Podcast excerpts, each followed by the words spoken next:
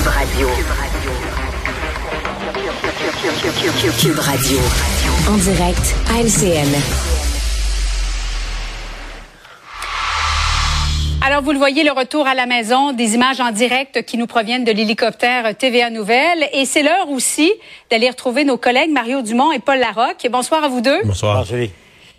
Alors, messieurs, je retourne à vous dans un instant parce que nous avons avec nous la ministre des Transports, Geneviève Guilbeault. Bonsoir à vous, Madame Guilbeault. Bonsoir, Madame Marcoux. Alors, comment est-ce que vous pourriez qualifier le, le retour à la maison aujourd'hui?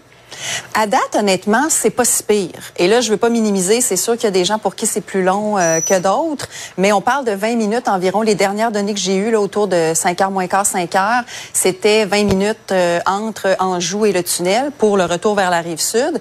Et on me parlait d'environ 5-10 minutes entre le Ikea et le tunnel pour euh, la rive sud vers la rive nord.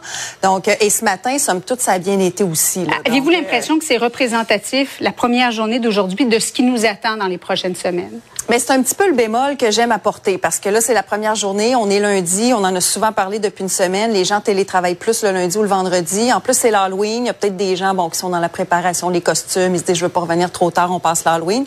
Donc, on va voir. Moi, je me donne toute la semaine pour voir au moins une une, un échantillon de chaque Mhm. jour ouvrable. Et la semaine prochaine aussi, parce que je m'attends à ce qu'il y ait de plus en plus de gens qui utilisent le transport collectif. Il y a quand même une hausse d'achalandage dans les trois sociétés de transport. C'est la bonne nouvelle. Mais euh, il y a encore beaucoup de place. Et dans les stationnements incitatifs aussi. Alors, euh, la bonne nouvelle, c'est que ça laisse euh, encore beaucoup de potentiel pour exploiter les mesures qui sont en place pour renoncer à l'auto-solo. Vous aviez dit dès le départ qu'il allait y avoir une réunion après les heures de pointe matinale de l'après-midi aussi. Est-ce que déjà, à compter de demain, vous allez réajuster le tir à certains endroits? Bon, on en a eu une ce matin à 10h30, on en aura une tout à l'heure à 18h30. Et à date, comme je vous dis, ça fonctionne relativement bien. Euh, les temps de parcours moyens sont bons. Il y a une hausse d'achalandage. Le défi, c'est vraiment de convaincre les gens d'utiliser les mesures qui sont déjà en place. Ça nous empêche pas de travailler sur autre chose. À, l'extérieur, si vous permettez, à l'extérieur, plus loin que Longueuil, bon, Candiac, Saint-Bruno, Boucherville. C'est pas évident pour ces gens-là d'aller chercher euh, station de métro euh, la plus proche ou euh, transport collectif pour arriver à Montréal et vice-versa, retourner à la maison le soir. Mais il y a beaucoup de lignes d'autobus qui ont été ajoutées sur la rive sud, là, Exo et la RTL. Il y a les cinq stationnements incitatifs, Belleuil, Sainte-Julie, trois Boucherville. Il y a un train qui est ajouté, c'est-à-dire pas un train, mais des, un wagon qui est ajouté sur euh, la ligne de train Mont-Saint-Hilaire.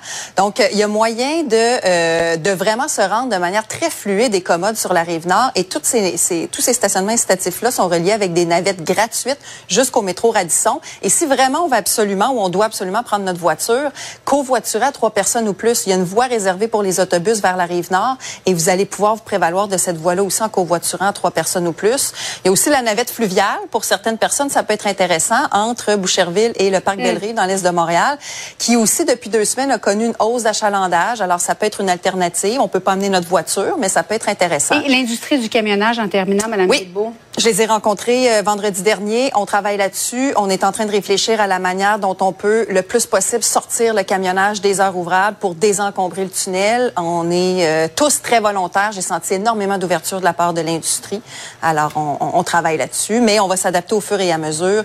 Et je demande vraiment aux gens autant que possible de se trouver un plan B et d'abandonner l'auto-solo pour au moins les trois prochaines années. Puis on le souhaite continuer d'utiliser le transport collectif au-delà du chantier du tunnel. Geneviève Guilbeault, ministre des Transports, merci beaucoup. Merci à vous. Merci.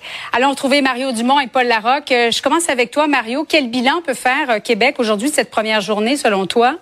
Ben, je trouve que le bilan de la ministre est lucide. On peut pas dire que ça a été mal aujourd'hui. Ça peut dire si mal que ça. Moi, je suis parti, je suis parti 24 minutes d'avance ce matin, là, parce que j'avais peur. Puis, je suis Oui. arrivé 24 minutes d'avance à TVA. Il y avait, il y avait rien. Peut-être un petit peu plus de monde sur le pont Jean-Cartier, qui est la première alternative. hein. Si les gens, si c'est bloqué au tunnel, c'est le premier endroit où ils viennent. Par contre, là où je dis que le gouvernement a raison d'être prudent, c'est pas une vraie journée. Le lundi, il y a toujours moins de monde. En plus, on a quand même fait peur aux gens là, depuis dix jours à parler du tunnel, etc. Que je pense qu'il y a beaucoup de gens ce matin qui ont dit Hey, moi, je reste à la maison, je prends une journée de congé, je, je, j'ai en télétravail. Il faudra se donner une pleine semaine, puis peut-être une autre. là. La, la ministre a raison de dire donnons-nous un vrai portrait quand les gens auront vraiment pris leurs habitudes, essayé ça. Peut-être qu'il y en a qui vont avoir vu aux nouvelles aujourd'hui, c'est pas si pire, qui vont prendre leur retour demain, puis ça va être le bordel. C'est pour ça qu'il faut faire attention. Là.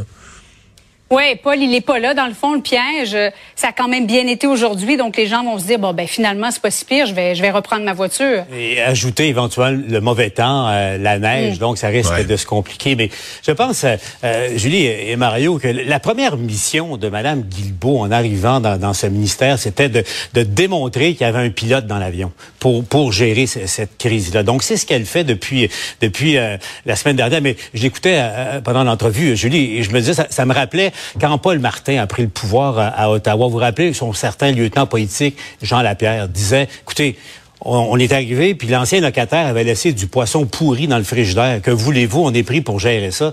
Madame Guilbeault s'est retrouvée avec un tunnel pourri. Hmm. Et puis, avec un, plan de communication qui n'avait pas été transmis euh, à la population. Donc, elle, fait vraiment du, du rattrapage accéléré. À l'échelle des catastrophes, aujourd'hui, euh, tout le monde s'en tire quand même pas trop mal. Bon, parlons du dossier de Dominique Anglade maintenant, parce que euh, elle admet que l'affaire est allée trop loin. Elle souhaite que Mme Nichols revienne, qu'elle a elle-même expulsé, mais Mario, elle ne s'excuse pas, Mme Anglade. Pourquoi, selon toi? Moi, je comprends plus rien à cette affaire-là. Euh, on, a, expulsé une députée du caucus, visiblement sans consulter le caucus. Déjà, c'est impensable, c'est inimaginable. C'est tellement de décisions extrêmes, expulsées. Tu as, quelqu'un qui vient d'être élu ah. par la population, qui est dans ton équipe, qui est dans ton caucus, dans ton équipe. On l'expulse pour quelque chose qui semble pas si grave, qui aurait dû se régler d'abord sans se rendre là. Euh, là, on l'expulse. Là, après ça, on fait comme si, ah, l'expulsion, wow, on a fait ça de même, on voudrait qu'elle revienne, puis tout ça.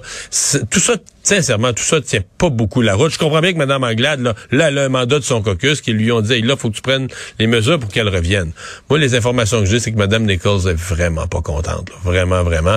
Et sincèrement, Julie, on lui ouvre la porte, et tout ça, mais elle, le choix qu'elle a, Mme Nichols, là, soyons francs, soit elle revient maintenant, baisse la tête un peu, là, tu sais, puis dit, bon, ben, on m'a expulsé, on m'a humilié, mais moi, je vais être bonne joueuse, je vais revenir dans l'équipe et tout ça. Mais l'autre choix qu'elle a, c'est de dire non, non, non. Moi, je pense que Dominique Anglade n'est pas là pour longtemps parce que c'est le calcul que Mme Nichols peut faire.